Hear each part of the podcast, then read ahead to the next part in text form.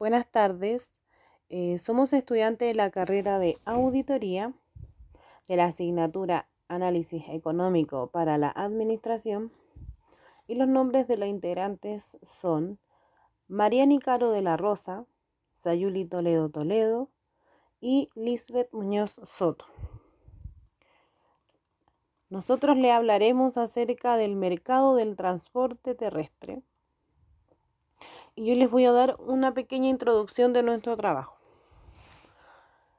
En los últimos años se ha introducido en Chile el uso de aplicaciones en el transporte de pasajeros, tales como Uber, Cabify, Didi y Molvimove, en los que participan los vehículos particulares y últimamente entró al mercado la aplicación de los taxis.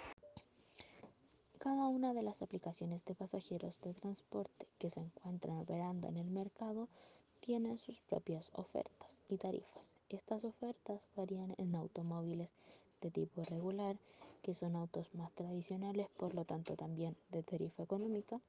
Adicional a estos están los vehículos más grandes o modernos, por lo cual la tarifa es más elevada.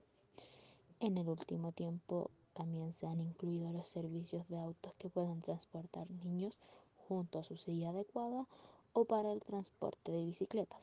Cabe destacar que estos pueden hacer incluso viajes interregionales si el cliente lo solicita y paga por ello.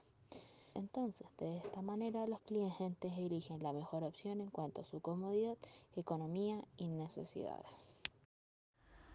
Nosotras como grupo llegamos a la conclusión que el negocio del transporte de pasajeros por aplicaciones es bastante atractivo.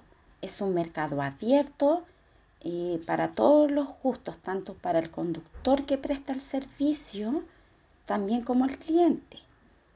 El conductor elige su aplicación eh, más conveniente para él, ya que recibe una comisión y puede obtener mejores ganancias.